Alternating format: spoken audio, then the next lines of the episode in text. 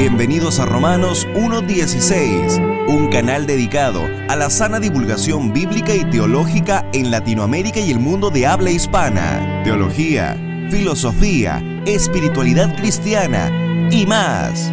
Con Juan Paulo Martínez Menchaca.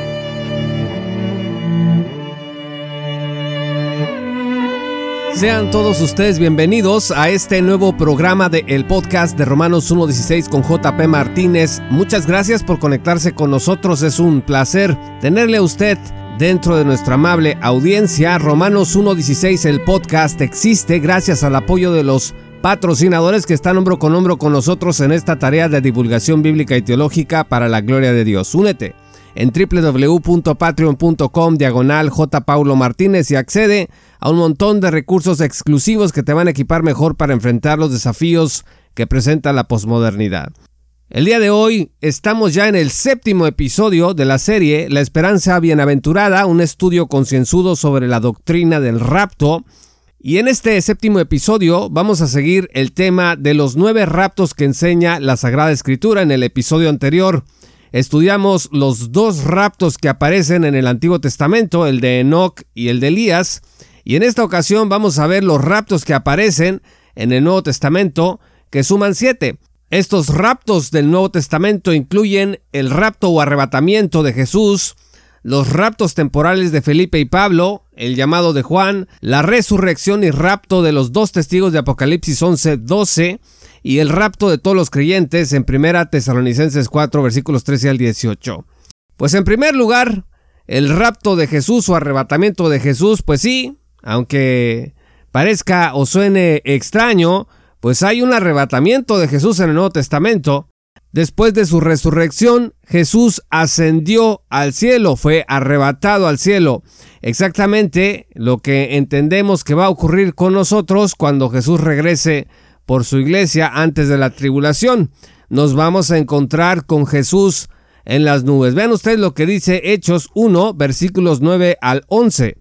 Después de haber dicho estas cosas, fue elevado mientras ellos miraban y una nube lo recibió y lo ocultó de sus ojos. Mientras Jesús ascendía, estando ellos mirando fijamente al cielo, se les presentaron dos hombres en vestiduras blancas que les dijeron, varones Galileos, ¿por qué están mirando al cielo? Este mismo Jesús que ha sido tomado de ustedes al cielo, vendrá de la misma manera, tal como lo han visto ir al cielo. Esto lo pueden ustedes leer en la Nueva Biblia de las Américas. Dice la escritura que Jesús fue elevado, del griego eperte, y recibido, upelaben. Hinson y Hitchcock anotan que esta ascensión fue física, personal, visible y gloriosa.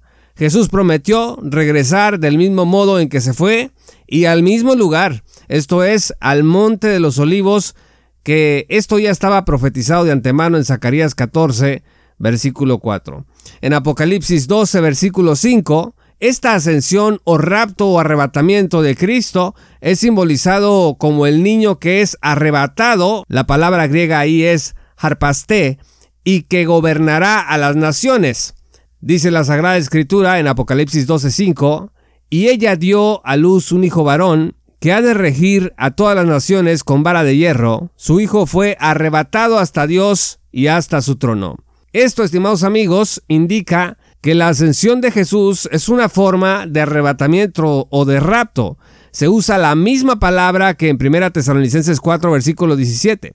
La ascensión o arrebatamiento de Cristo al cielo es el inicio de la era de la iglesia y el próximo arrebatamiento será el que ocurra cuando Jesús regrese por su iglesia y la iglesia ascienda al cielo como novia para encontrarse con su Señor. Este matrimonio acontecerá en el cielo de acuerdo a Apocalipsis 19 versículos 11 al 16. Un segundo rapto en el Nuevo Testamento es el rapto de Felipe, Felipe fue uno de los siete diáconos de la iglesia de Jerusalén. Vean ustedes Hechos 6, versículos 1 al 7. Era un judío helenista que había sido redimido por Cristo y se había convertido en un poderoso evangelista en Samaria.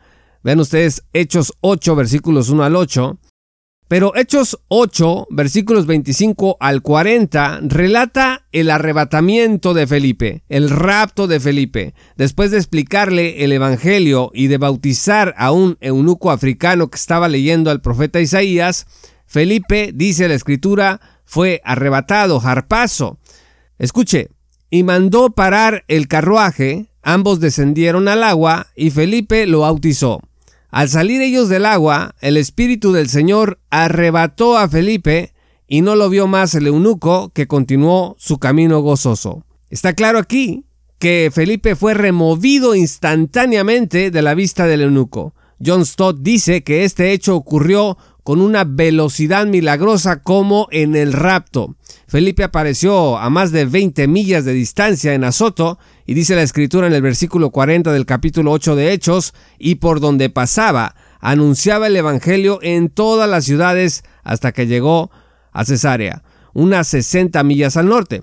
Hitchcock y Hinson dicen que es notable que en este rapto el Espíritu Santo haya sido mencionado Hechos 8, versículo 39, dice que el Espíritu del Señor lo arrebató.